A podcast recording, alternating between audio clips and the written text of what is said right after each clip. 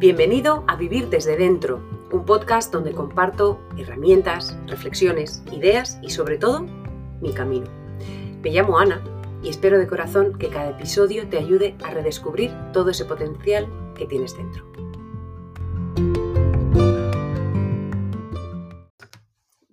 Muy buenas. Hoy te traigo un episodio un poquito más largo de lo normal y es una entrevista que le hice a un gran compañero. No te voy a decir nada más, salvo que me han pedido varias personas en la consulta que lo subiera al podcast porque merece la pena y son personas que escuchan el podcast muy a menudo y que a veces con el vídeo en el coche no se puede. Así que te dejo con una entrevista llena de vitalidad y llena de vitalismo sobre todo, que es una manera de vivir, de ver la vida, de ver el cuerpo y con una historia, la de Álvaro, que merece la pena ser escuchada. Espero que la disfrutes. Primero quiero presentarte un poquito. Álvaro es un quiropráctico al que yo conocí en la universidad de Barcelona, ¿verdad? Ahí ¿Ah? estuviste cinco añitos. Y que ahora nos hemos reencontrado ya a nivel profesional, que tienes la consulta en, Alicante. ¿Cuánto tiempo pues llevo bien en condiciones normales post pandemia.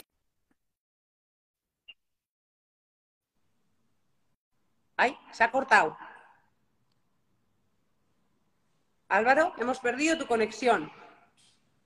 A ver, de solicitud. ¿Qué ha pasado aquí? Aquí. A ver. No sé si lo he hecho bien. Ahora, vale. Pues eso, me comentabas. Eso yo le conocí en Barcelona y, ahora que nos hemos reencontrado como profesionales los dos como consultas, que estás en Alicante y que me decías que después de... Eso es, eso es porque yo hice el traslado de Barcelona a Alicante pues principio del 2020, final de, enero, o sea que imagínate. Vaya momentazo. Vaya momentazo, pero ya te digo, no vino, no me vino mal el parón en ese caso. Es que no viene mal y además todas estas circunstancias que suena a muy ha dicho así del libro, que las crisis son oportunidades muy potentes. Pero es que es verdad. Si las sabemos aprovechar y esta, desde luego esta pandemia o esta crisis, eh, a mucha gente le ha hecho plantearse cómo vive la salud y tal, pero un poco de eso que hemos hablado hoy, ¿no? Yo quería crear un poco de contexto. Eh, estábamos en, bueno, en un mastermind, en una reunión de fin de semana de estas de formación tú y yo, eh, bueno, con otros con otros compañeros y escuché por primera vez tu historia y dije, qué pasada, porque yo creo que cada uno tenemos una historia muy bonita. Ninguno es, ninguna la historia de nadie es mejor que la de otros, pero realmente fue como, qué pasada, este tío que hace que no se la cuenta a todo el mundo. Y dije, bueno, pues para empezar a contársela a alguien, vamos a empezar con un directo en, mi, en, nuestro canal. La verdad es que llevo más tiempo en la consulta y es normal que, la gente, bueno, pues que, haya más gente por aquí. Pero eh, os aviso a todos que esto quedará grabado en mi canal y también en el de lo compartiremos con el tuyo en Stories y yo siempre lo subo luego a nuestro canal de YouTube. Tú, Álvaro, podrás hacer lo que quieras con esto porque te pasaremos el vídeo, ¿vale? Así que vamos directos el que tenga alguna pregunta, lo vais poniendo en comentarios, le dais a todos los corazoncitos que queráis, porque esto al final, eh, y si nos gusta, pues también, porque es lo que nos ayuda luego a posicionar estas cosas. Pero voy directamente. David, tú de niño, ¿a ti qué es lo que te... a ver, ¿qué te gusta? ¿Tú qué querías ser? ¿Ingeniero? Yo sabía desde bien pequeñito que algo con el cuerpo. Mm, yo me acuerdo que iba, que iba al, al pediatra con mi madre y pues yo quiero ser pediatra porque era pues el nombre que yo tenía asociado a, eso, ¿no? Y bueno, ahí yo seguí nada, pues estudiando lo normal, lo estándar, nada especializado. Y ya por bachiller era como, ¿qué hago con mi vida? Bueno, pues ciencias de la salud, que es lo que tengo claro desde el día uno. Y por ahí fuimos, fuimos tirando. Después yo dije, bueno, pues vamos a ver esto de estudiar medicina, aunque de entrada es complicado. Entonces digo, bueno, las notas, Ana, no llegaban pues por las nubes, 14 sobre 14, pues no llegaba. Entonces dije, bueno, ¿qué otras opciones tengo? Y surgió, apareció así un poco de esto de repente, que cuando tienes dudas te aparecen cosas, pues tal cual. Me apareció la oportunidad de hacer, ojo con el nombre, técnico superior en anatomía patológica y citología. Suena muy, muy, muy largo, pero básicamente eso te habilita a dos cosas profesionalmente. Una, trabajar en un laboratorio de anatomía patológica en un hospital, preparando tejidos y demás. O dos, eh, estar como ayudante de necropsias, de autopsias, ¿no? Y pues claro, adivina cuál me llamaba a mí más la atención de esas dos opciones, donde tiré las prácticas. Por las autopsias. Y claro, yo ahí pensaba, ¿qué le tendré, yo qué sé, ese, ese morbo a la muerte o no sé? Pero no, la respuesta no era. Eso te iba a preguntar, ¿qué te llamó la atención? A ver, yo recuerdo, yo estudié, eh, antes de conocer la quiropráctica, yo pasé por medicina. En cuarto, la asignatura, hay una asignatura que es anatomía patológica. Y yo recuerdo en las autopsias, bueno, yo ya había visto varios cadáveres en primero y en segundo de carrera. A mí no me llamaba la atención, a mí me gustaba la sentido decir que cada uno somos muy diferentes, pero yo todavía tengo la, la cara aquí del profesor de anatomía patológica, pero no era una asignatura, yo no estaba ahí en el mismo sitio que tú. Todavía yo no le había hecho ese clic, pero ti, a ti te había hecho ya algo. Algo. Algo, algo. ¿Qué era? Pues nada, yo estaba ya cuando estaba en materia, en las autopsias, yo siempre me preguntaba, ¿no? ¿Qué es lo que le falta? ¿O dónde se ve lo que falta, porque claro, la autopsia estás viendo todo. Vale, un infarto, pues ves el, el, trombo y la parte necrosa, en fin, que se ve. Pero claro, dices, y sí, está muerto por un infarto, pero el infarto que ha hecho que no esté en su cuerpo, que sí está en el mío. Y ya puestos Vale, bueno, vamos por para, para, para. Es que esto para ti ahora es muy sencillo, pero lo que me estás planteando es realmente ¿Qué no tiene este cadáver ahora mismo? O una persona muerta, o sea, no, estamos hablando, no es algo morboso, es ¿qué tengo yo que estoy vivo? Realmente vamos a ponerlo en positivo, que no tiene esta ¿Qué ha perdido? está muerta. ¿Qué ha perdido? ¿Qué se ha ido? Claro, esto entramos en filosofía profunda. Claro, te quedas así y dices, ¿qué pasa, no? Claro, y eso era súper recurrente. Mm, alrededor de mil autopsias participé y era algo como... Y, claro, yo pensaba, digo, pero si es que además es obvio como que se nota. Yo tengo un convencimiento, que no sé hasta qué punto es tal cual real, que si ponemos una persona viva, completa, en una camilla, por ejemplo, como hay en consulta, y en otra un cadáver, y que aparentemente están igual. El vivo pon que no respira y el cadáver está a una temperatura 37, 38 grados. Y dices, yo estoy casi convencido que si tú pones una mano en uno, otra mano en otro sin saber cuál tiene vida y cuál no, incluso diría casi sin tocarlos mucho, un poquito por encima esa vibra, falta en uno. Y yo estoy convencido que eso se percibe. Entonces, claro, pero, claro, digo, ¿y ese eso qué es? Porque yo veía como eso, digamos, intentaba en la persona que desafortunadamente había fallecido y teníamos allí delante su cuerpo, como ese cuerpo había intentado evitar el daño todo lo posible. Y había un caso que me llamó mucho la atención, que era un hombre que venía con varios cánceres, metástasis, y cada bolita de tumor en el hígado estaba rodeada y rodeada y rodeada y rodeada de un tejido súper fibroso, durísimo, durísimo, que el bisturí ni la cortaba. Y, bueno, cortaba, pero después de insistir mucho. Y entonces, claro, yo preguntaba, yo no paraba de preguntar, digo, ¿y esto qué es? De bueno, el cuerpo que intenta que el cáncer lo intenta encapsular. Y decía, ¿ves? Pero es que ahí hay algo, hay algo que me sorprendía muchísimo. O sea, era un constante, un constante. De esto en nuestras consultas hablamos mucho, que el cuerpo no está mal hecho, o sea, estamos muy bien hechos, nos guste o no la reacción, pero la famosa fiebre ante una infección, tú me estás hablando de una capa fibrosa alrededor de un tumor, eh, estamos hablando de eh, cuando hay daño en el endotelio, ¿no? En un, sistema cardiovascular, en las arterias, se van fibrosando. Claro, eso te lleva luego a hipertensión o a lo que haga falta, o a una cardiomegalia. Pero es que si tú le pones presión o hay un daño en el, por una endotelitis, o no te cuidas o lo que sea, y sufre el nódulo de una arteria, lo que no se puede hacer es, o sea, uno puede acabar en aneurisma, por ejemplo, ¿no? Entonces lo que hace es hacerse más duro para que no se haga como un balón, porque al final es blandito. O nosotros que vemos en las radiografías, osteofitos, desgaste, que no es más que desarrollo de hueso para, porque los pesos, la, la, eh, curva se ha perdido, entonces ese disco para protegerse forma hueso.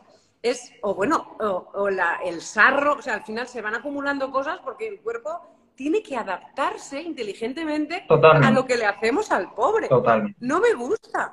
O, a ver, yo he tenido una caída que voy a abrir mi corazón, ¿no? Eh, antes se está riendo un poco de mí, pero hace un mes me caí en el gimnasio, puse mal codo y estoy con una especie, vamos a decir, una epicondilitis. ¡Qué horror!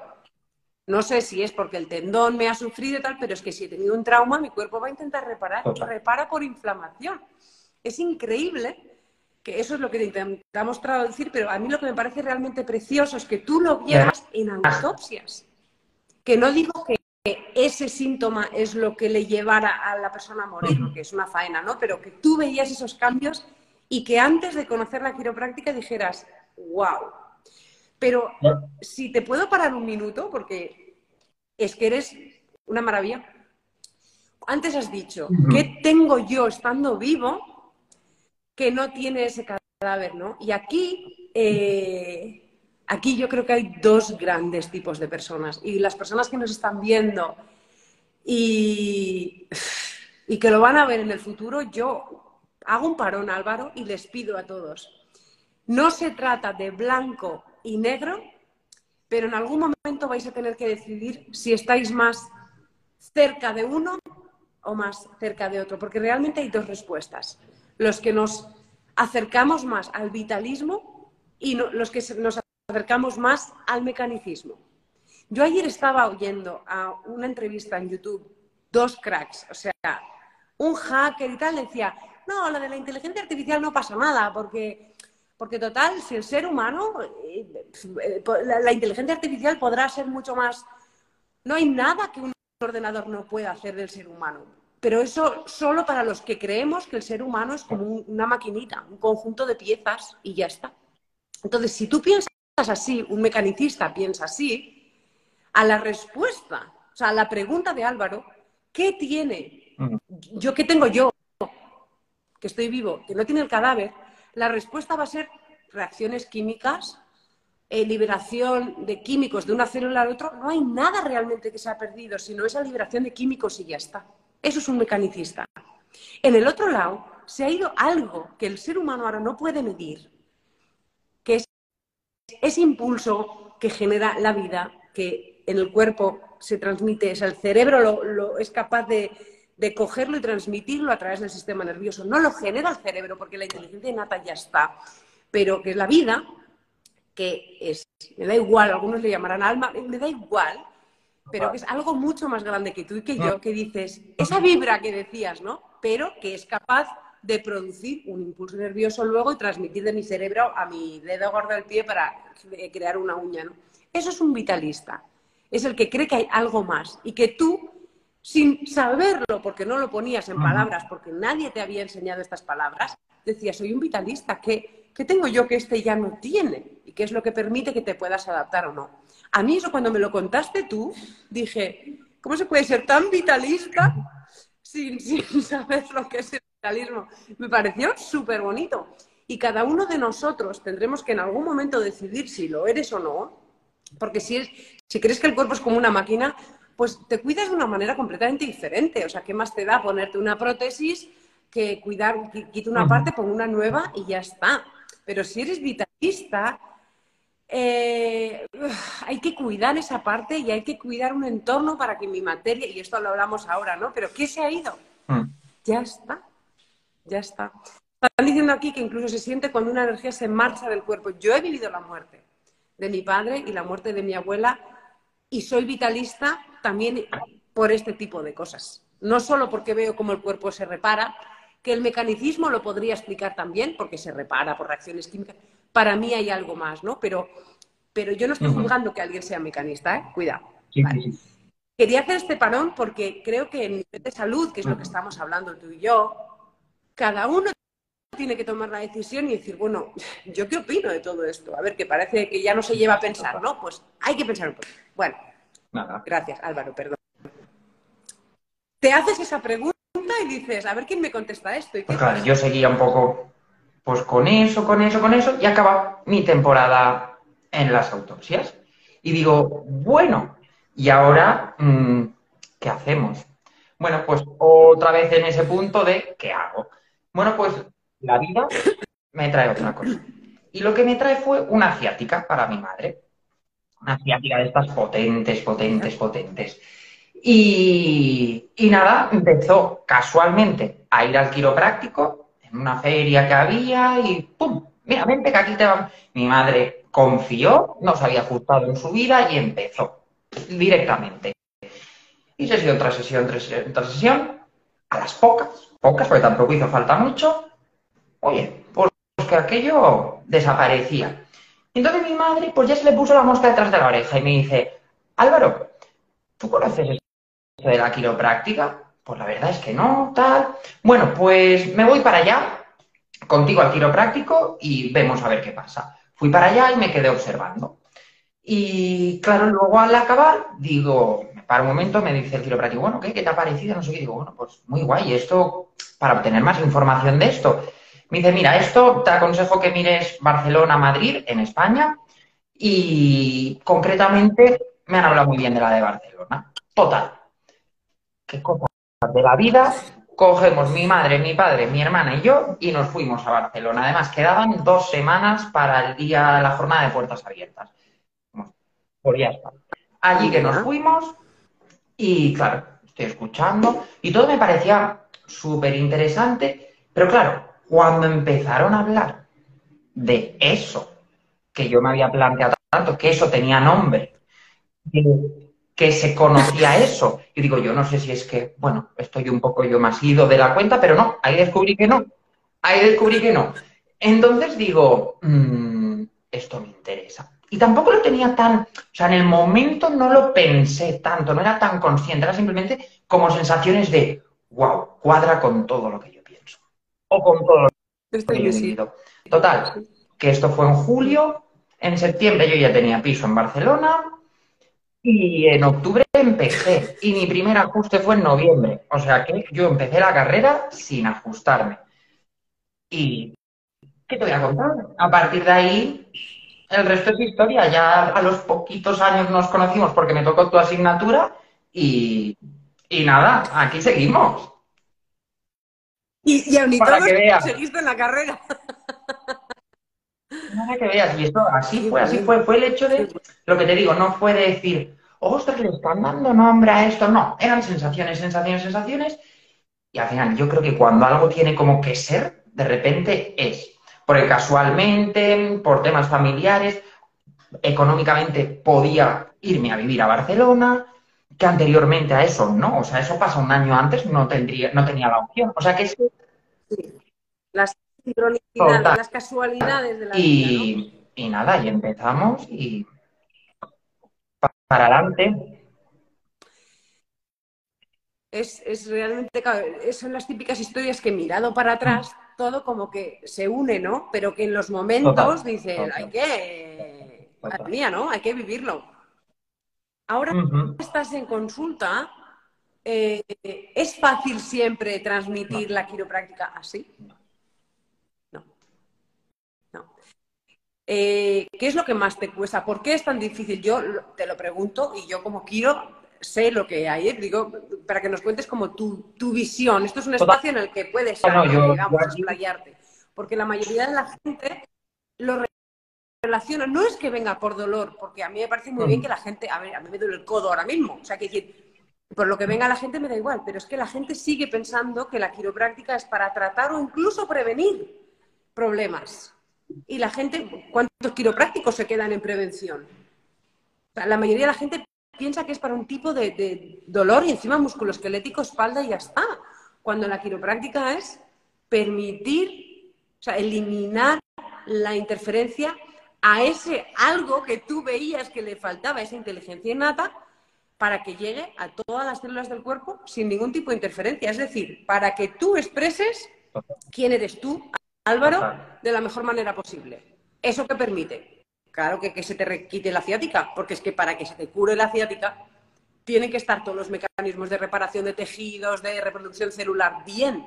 Entonces la gente se cura, claro, con limitaciones también, pero no, el objetivo no es que sea curar, o sea, quitar síntomas, sino que tú expreses todo lo que eres en todas las dimensiones del individuo, mental, físico, emocional, etcétera, ¿no?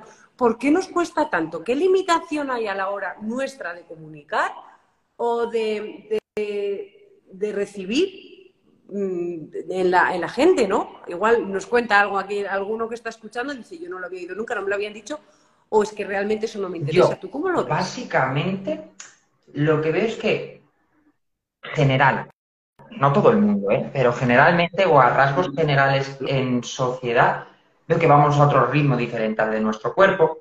Entonces, claro, acabamos desconectándonos incluso hasta de que tenemos esa chispa. O sea, a mí lo que me ocasionaba era cierto conflicto, que esto lo hablamos ya una vez, ¿no? En decir, ostras, tengo que decirle a esta persona que no es un frigorífico, que no es un conjunto de piezas, que hay algo más.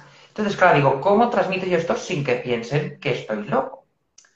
Ahora ya tengo más la respuesta. Ahora ya tengo la respuesta que es abriendo mi corazón y conforme yo lo vivo, ahí lo dejo. Exacto. Porque es tu visión. Y yo creo que si hay miedo al juicio, es como porque tendemos a pensar que la gente lo que quiere es, mira, que se me vaya el dolor y ya está. Y habrá gente así, pero mi experiencia, por ejemplo, es que cuanto más creo un espacio para que la gente pueda escuchar cosas como que lo emocional también afecta a lo físico, que lo mental afecta a lo emocional, que, somos varias dimensiones en el individuo, que, esto es mucho más complejo, que es multifactorial, o poder decir, yo no sé cuándo vas a mejorar, Álvaro, porque no depende de mí. Eh, se crea un espacio de confianza y ellos mismos es como que se permiten decir, es que yo tampoco sé, hago lo que puedo. Eh, pero es como si estuviéramos, no sé, intentando, no sé, y eso me, me imagino que pasará en muchas profesiones, ¿no? Pero se mete bueno, en la nuestra, desde luego, en muchas, a nivel profesional, tú y yo, ya no voy a generalizar en la profesión. Cuesta ser honesto y decir, esto es lo que realmente pienso.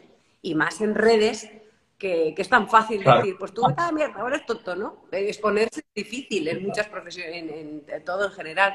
Es como si no se llevara la sinceridad y con lo fácil que es decir, yo opino esto, si opinas diferente da igual y aunque seas un mecanicista y pienses que es un frigorífico, vale, pero déjame enchufarte.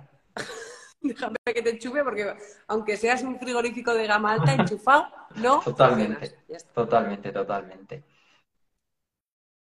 Qué bueno. Para ti el ajuste qué hace, Álvaro. Mira, además yo solo estaba pensando, que te lo voy a explicar un poco todo. Básicamente yo lo que pensaba al principio, digo, o una de mis ideas cuando, me acuerdo que esto era cuando estaba estudiando quiropráctica, dije, vale, una persona se concibe en el vientre de su madre vamos a poner el símil es una llamita. Una llamita que tiene que ir creciendo y demás. Nace y vamos viviendo, pues bueno, al final lo que hemos hablado tantas veces en consultas, estrés físico, químico, emocional, que básicamente es como yo me imaginaba, una llamita en un tubo maleable. Entonces, como estrés físico, no me consigo adaptar, o ese parto complicado, se arruga un poquito ese cilindro. Y no sé qué, y vamos así, y al final esa llama dice, ostras, que no encuentro el hueco para poder brillar. Entonces, el ajuste lo que hace es crear hueco para la llama, independientemente del cilindro en el que estemos. Puede ser muy bonito, muy tal, muy espacioso, o puede ser una mierda de cilindro. Pero lo que se trata es que haya luz. Y luego con el tiempo, cuando entendí el significado de la palabra subluxación, menos luz, dije, ostras, mejor imposible. Y literal, pues es hacer ese hueco para poder expresarnos, que esa chispa fluya igual. Lo que tiene un animal, una planta que no tiene una piedra, que no tiene el suelo de mi casa, pues eso que pueda fluir dentro de mí al 100%, independientemente de que me duela aquí, me duela allá o yo qué sé. Porque eso es que, y que lo experimenta mi persona, ¿eh? te da, no sé, que pero la fuerza para seguir cuidándote más y más y más. Entonces, al final, hace poco lo comenté contigo, para mí ajustarse es el mayor acto de autoestima que hay. Porque gracias a eso permites, pues a lo mejor, yo tenía limitaciones para empezar a hacer terapia, por ejemplo. Pero vas a ajustarme, ajustarme. Che, voy a hacer terapia. Yo esto tengo que hacerlo, pues a ver qué, a ver qué hay o qué no hay. Lo mismo con el ejercicio. Al final son y, y es una cadena. Y empiezas a estirar del ajuste y de repente a mí me viene como una ola de bienestar que al final acabas aplicando a tu vida que, jolines, merece la pena. Yo siempre digo que es como el cimiento. O sea, claro que comer bien, hacer ejercicio, eh, la terapia o lo que sea, pero si no estás expresando toda esa llama que decías tú, es como, mira, pues estás a comer brócoli, mm, digiere y absorbe todo el brócoli que comas. O si vas a hacer ejercicio, que le saques el mayor rendimiento. Y eso es esa inteligencia innata expresada en todo lo que eres, en todos los niveles. O cómo vas a ir a terapia si ni siquiera eres consciente de determinados sentimientos o cosas que tú no, O sea, decíamos, tú decías antes que en las autopsias, ¿no? Mm. Noto esa vibra. Tendrás que poder notar la tuya. El nivel de conexión contigo. O sea, déjate de tocar la vibra. O sea, primero conecta contigo. Ese es un nivel muy básico, desde mi punto de vista, ¿no? Y todo esto tiene una explicación neurológica, ¿no? El cómo nos bloqueamos, tal. Eh, esa amígdala ahí, el alarma. Y muchas veces nos ponemos a explicar esto a la gente y es como, mira, si te interesa te lo cuento, pero es... ¿Qué caras es mucho más básico. Es mucho más básico. Es expresar quién eres para que puedas recibir, o sea, percibir todo lo que hay y hacer una respuesta de la mejor manera posible, ¿no? Porque, Mara, yo te confieso que que cuando he dicho, voy a hacer la entrevista, tal, eh, una de mis compañeras ha entrado en tus redes, buen rollo. Pues Digo, pues sí, yo creo que y sus redes, sobre todo que, que transmites mucha paz en eso, ¿no? En, las redes. Y creo que es porque no solo lo, lo, transmites, sino que eres coherente, ven, o sea, vives, vives los, los principios que, que estás eh, transmitiendo y se puede hacer de muchas maneras. Yo soy como la tsunami entusiasta, ya me conoces, y tú lo haces, a mí me recuerdas mucho a mi hermano médico que le va al que es desde, una paz. Y eso transmites muchísima paz, Álvaro. O sea, que la gente que tenga familiares en, en, Alicante, y o sea, esto no hay que esperar, obviamente, ni a que duela ni nada, ¿no? Pero, ¿tú cómo invitas a los familiares de tus pacientes? ¿Qué les dices? O sea, eh, ¿a qué estás esperando? Sigafus, ya, sabes quién era, muy famoso, le solía decir a sus pacientes, ¿tú qué haces aquí? Y toda tu familia en casa, subluxados. O sea, es como tráemelos a todos, ¿no? Era, era inconcebible para él porque perdió un bebé, uno de sus hijos bebé murió eh, por un error médico y él, yo creo que él vivió con la sensación de que podía haber salvado la vida a su hijo, ¿vale? Eso te genera una indignación suficientemente grande para decir, tengo que ajustar a medio planeta, ¿sabes? Eh, para ti, ¿qué, supone en la vida de alguien estar ajustosa? ¿Cómo lo transmites? ¿O qué? Vamos a aprovechar, vamos a decirles ahora. que está, Alicante. Habla. Pues a ver, ¿cómo lo transmito? A ver, yo es que. yo depende mucho de, la persona, me sale más una forma, más otra, pero en general, básicamente, es que muy, me vienen a veces como dos palabras y hay una, hay, son dos que me vienen así, pum, pum, pum.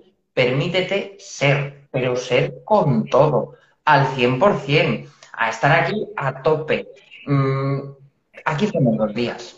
Más vale estarlos a todo trapo y a todo tren, con sus altibajos, porque es parte de un proceso todo esto. Estamos vivos y hay días buenos, hay días malos, hay de todo, pero siempre va a ser mejor ajustado y, además te invita el ajuste, el estar ajustado, no el ajuste, el estar ajustado te invita a tirar de la manta y buscar tú qué es lo que tú realmente quieres para tu vida y cómo quieres expresarte. Para mí, eso, y eso es lo que le diría a la gente, o sea, sé tú y quítate tantas cosas que hay hoy en día que, que deforman ese cilindro del que hablábamos y a tope, ya a tope. Pues solo voy a añadir una cosa más, que me acabas de inspirar hablando de esto.